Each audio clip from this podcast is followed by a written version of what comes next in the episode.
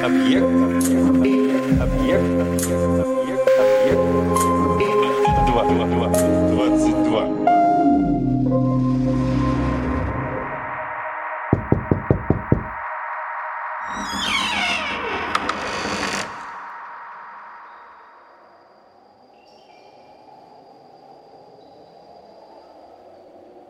В густом лесу стоял замок Гогенрегель, окруженный рвами и бойницами. Там жил старый граф, старая графиня и их молодой сын Ульрих. Жили они просто, как живали отцы и деды. В молодости старый граф не раз ходил на войну со своим королем и дома усмирял взбунтовавшихся бродяг и разбойников. Теперь он занимался только охотой, а графиня Матильда блюла хозяйство или вышивала ризы и пелены для соседней церкви. Ульрих был их последним сыном. Молодому графу было всего 10 лет. Сестер у него не было, а старшие два брата почили в боях. Ульриха воспитывали в добрых старинных правилах, и он рос юношей храбрым, благочестивым и послушным. Всего больше он любил, возвратясь с охоты, сесть на маленькую скамейку у ног матери и слушать, как та поет по дарфу старые песни о рыцарях, королевских дочерях, феях и Деве Марии. У Ульриха были длинные золотистые кудри, голубые глаза и маленький розовый рот. Но если лицом он и был похож на девушку, то дух у него был мужественный и воинственный. Когда ему минуло 17 лет, он сказал отцу, что ему неприлично сидеть все время за печкой и что он хочет, как отцы и деды, пойти по белому свету искать счастье, показать свою удаль и прославить рыцарское звание. Отцу было жалко оставаться вдвоем с графиней Матильдой в старом замке, но он, как добрый рыцарь, понимал Ульриха и стал снаряжать его в путь.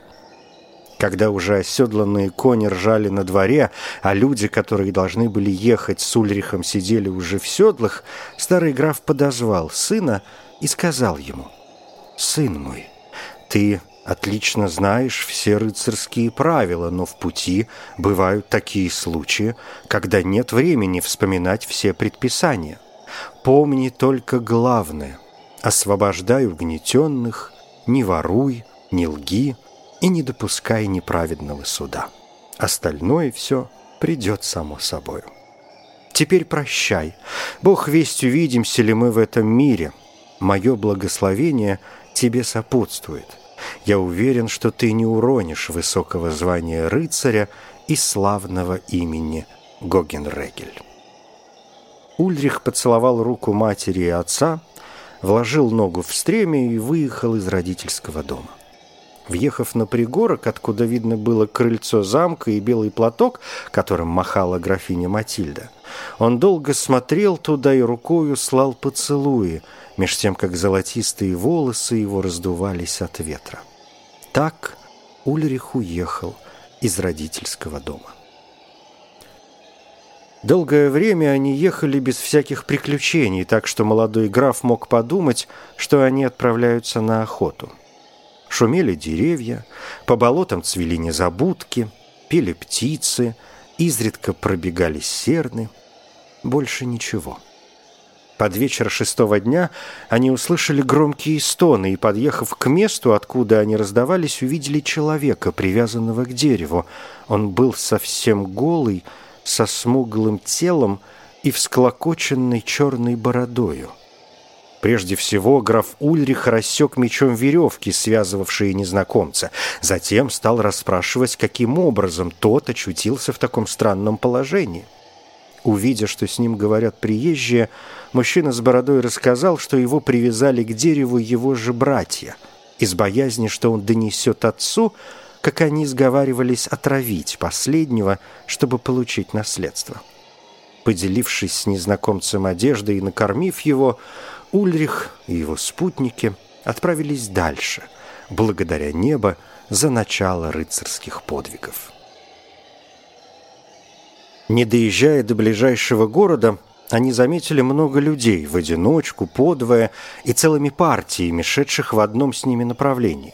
Чем ближе они подъезжали к городу, тем толпа все увеличивалась, а когда они въехали в улицы, то едва могли двигаться вперед от массы народа, спешившего на городскую площадь. Все лавки и частные квартиры были заперты, и в окнах виднелись только няньки с грудными детьми, да больные, которые, будучи оставлены дома, смотрели на улицу. Хотя обедня еще не отошла, но церкви были пусты, даже нищих не было – а певчие поминутно вертели головами, чтобы хотя одним глазом увидеть в открытую дверь, что делается на площади. На площади происходил суд. Перед судьей стояли седой старик в богатых одеждах и молодая женщина в черном. У старика выражение лица было спокойное и недоброе, а молодая женщина была очень бледна, красива и все время плакала и крестилась.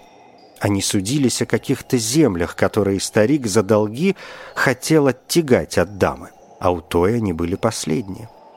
Но, вероятно, за этим делом крылась другая, какая-нибудь более важная вражда, потому что иначе нельзя было себе объяснить общего волнения по поводу столь обычного дела. Старик предъявлял расписки и документы, а дама подняв глаза к небу и заливаясь слезами, уверяла, что она ничего не подписывала, и что это не иначе, как колдовство. Судья был, по-видимому, человек черствый, потому что он верил больше словам, написанным на бумаге, нежели слезам и клятвам бедной женщины.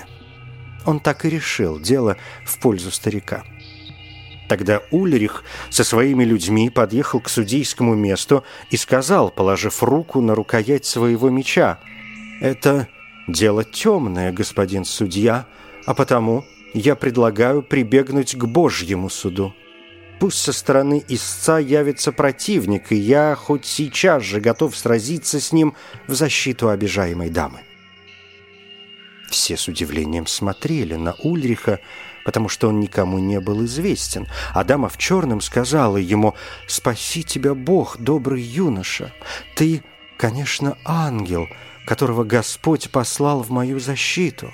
Я уверена, что ты сумеешь постоять за правду и награжу тебя, как могу и как ты хочешь». Ульрих поцеловал у нее руку и ответил, «Я тоже уверен, что Господь, который читает в сердцах людей, покажет, на чьей стороне правда. А мне достаточной наградой будет сознание, что я сделал доброе дело и предотвратил зло. На следующее утро был поединок. Со стороны старика вышел его внук, совсем еще мальчик, которого Ульрих без труда победил, и молодая дама, которую звали Эдитой, не только получила обратно свои земли – но ей была дана даже часть земель старика в виде вознаграждения за неправильный иск. Ульриха несколько удивило, что его победа не была встречена восторженными криками собравшегося народа, а наоборот, все в глубоком молчании расступились, чтобы дать ему проехать обратно. И когда они ехали из города, то люди, которых они обгоняли, говорили, показывая на него, «Вот тот неизвестный рыцарь, который сражался за Эдиту». Один из крестьян, узнав, что их путь лежит мимо его деревни, довольно дальний, просил завести туда мешок, указав при том, в какой избе его оставить. Ульрих согласился, а крестьянин взял с него обещание, что он не будет смотреть, что находится в этом мешке.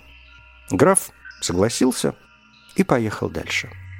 Они ехали сильную рысью, потому что уже темнело, а к тому же в городе они забыли запастись провизией, так что у них не было ни корки хлеба, ни глотка вина. Было уже совсем темно, как вдруг лошадь Ульриха остановилась и, захрапев, не хотела идти дальше. Ульрих спешился — и, наклонившись, ощупал человека, который лежал поперек дороги и тихонько стонал. Ульрих на силу добился ответа, из которого узнал, что на этого человека по пути в город напали разбойники, изранив ограбили и бросили здесь на дороге. Он уже второй день лежит неевший и ждет, когда смерть придет взять его, или какой-нибудь добрый прохожий ему поможет. Глоток вина и небольшой кусок хлеба восстановились сразу бы мои силы. Так говорил больной. Но так как у Ульриха не было ни того, ни другого, то он послал одного из своих верховых, чтобы тот достал в ближайшей деревне еду и вино, а, кстати, бы завез и крестьянский мешок, который им был поручен.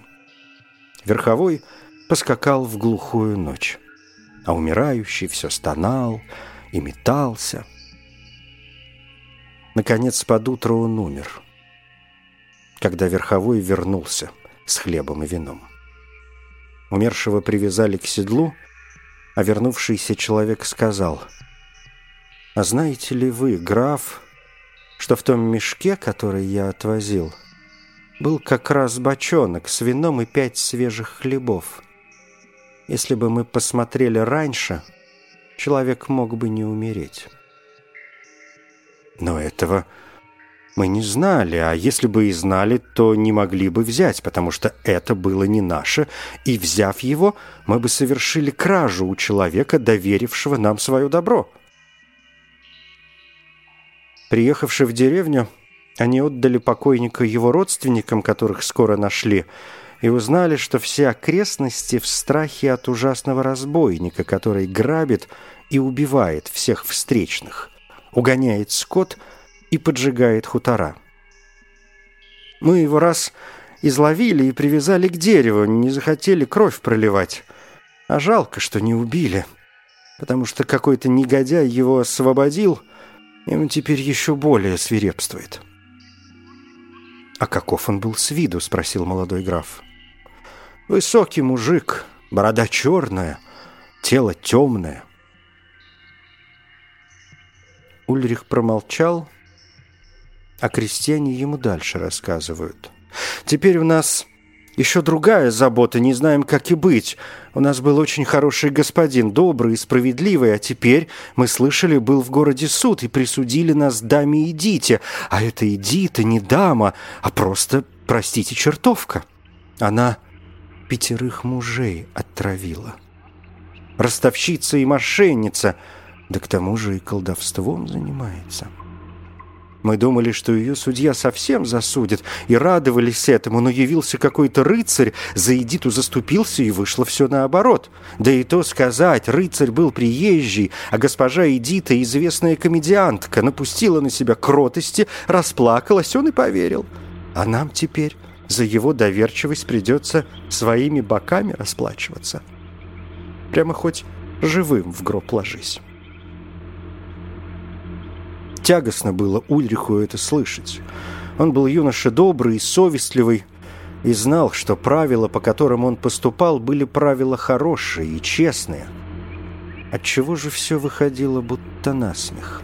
Да насмех было бы еще ничего, а то от его поступков происходило настоящее зло, и он не только не поправлял, а портил все, куда не вмешивался. Все эти мысли очень расстроили графа, и он пошел на берег реки, чтобы его обдуло ветерком. Река была очень узенькая и быстрая, вроде водопада, так что постоянно урчала между камней. Высокие берега были покрыты лесом, вдали кричала кукушка. Граф все думал о рыцарских правилах, слушая ропот волн, и незаметно для себя заснул. Он почувствовал, что кто-то трогает его за руку. Открыл глаза и заметил, что все лицо его мокро от слез, а перед собой увидел крестьянского парня. Парень ему говорит, «Не надо, господин, вечером спать над рекою, а то тебя русалки за ноги в воду утащат». «Да о чем ты плачешь? Или тебе во сне что приснилось? Или о мамаше вспомнил?» Граф ему отвечает, Пусть бы уж меня лучше русалки утащили. Все равно никакого прока нет. И все парню рассказал, как было дело. Парень выслушал и говорит, действительно, дело плохо. Но ты тут не виноват. Я пастух, человек простой, у меня какие правила? Если куртка продралась, нужно отдать зашить. Если обед готов, нужно бабу похвалить, а не готов, ту же бабу побить надо. Которая корова бодливая, надо рога спилить. У меня никаких правил нет. Иногда как будто совсем одно и то же дело, а поступаешь по-разному, потому что смотришь на человека, а не на себя. Скажу, к примеру, два человека просят у тебя денег. Одному дашь, другому нет, потому что знаешь, на что им нужно. Ты о них думаешь. А если бы ты о себе думал, тебе не нужно было бы и знать, зачем им деньги. Сделал доброе дело, и слава Богу. Правила твои хорошие правила, да они как готовый сапог, не на всякую ногу влезут. Правила, мол, у меня хорошие, я их исполняю свято, а что из этого выйдет, это уже не мое дело. Так могут бессердечные лентяи говорить, а ты, по виду, человек совестливый и беспокойный. Ведь правила созданы для человека, а не человек для правил. У меня правил нет, а сидит в сердце, уж не знаю, кто, ангел ли, дух ли какой, который мне говорит, как в данную минуту, в данном деле с данным человеком я поступить должен. Ты внимательно слушай твоего ангела. И если ангел с правилами заспорит, то как бы они ни были хороши, все правила выброси. А то, что ты до сих пор сделал, об этом не печалься. Если можешь, поправь и вперед не делай. А жалеть о том, чего не вернуть, это только время терять. А его у нас очень мало. Когда Ульрих очнулся, Никакого пастуха не было, а только шумела река, да вдали кричала кукушка.